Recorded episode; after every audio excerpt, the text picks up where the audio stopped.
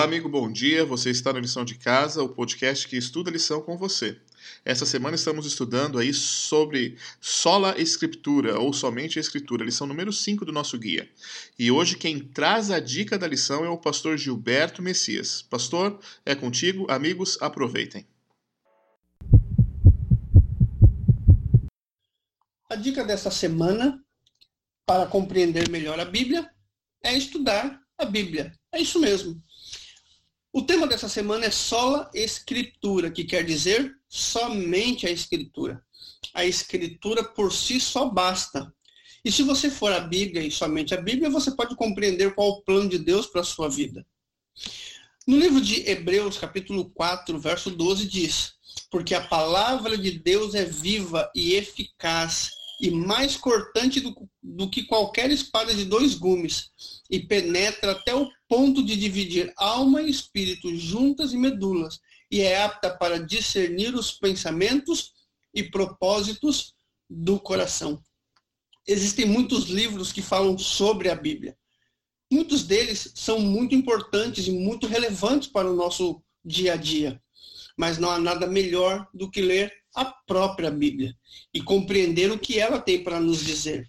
É por esse motivo que a Escritura Sagrada, a palavra de Deus, ela deve ser para você uma norma dominante. Todas as suas ações, pensamentos, decisões devem partir através do, do texto sagrado. A forma como você se relaciona com as pessoas, o seu trabalho, a sua comida, a sua família, o seu estilo de vida, tudo isso deve ter como base as orientações da palavra de Deus. Porque há unidade na Bíblia. Você não vai encontrar na Bíblia um único verso que contradiz a outro verso. Você não vai encontrar na Bíblia nenhuma história que vá contradizer outra história. Tudo na Bíblia se autoexplica. Mas talvez ao ler um texto isolado, fora do seu contexto, você venha ter dúvidas. E é por essa razão que você deve ir à Bíblia, cavar fundo para que dessa forma você tenha condições de ver quão clara é a Bíblia e quão claros são os textos da palavra de Deus. As escrituras interpretam as, a própria escritura. Como diz lá em Isaías, um pouco aqui, um pouco ali, e você vai conseguindo montar aí uma, uma estrutura que lhe permita compreender o que a palavra de Deus nos está explicando. O próprio Jesus Cristo utilizou a Bíblia. E ele, ao ler a Bíblia, usou a própria Bíblia para interpretar a si mesmo. Assim nós vemos lá no livro de Lucas como Jesus Cristo usou a própria Bíblia para falar de si mesmo e da obra que ele veio realizar no mundo. A beleza de deixar a Bíblia se auto-explicar, ela mostra para nós quão claro e tão maravilhoso é o texto sagrado. A Bíblia, ela tem o poder de se auto-explicar.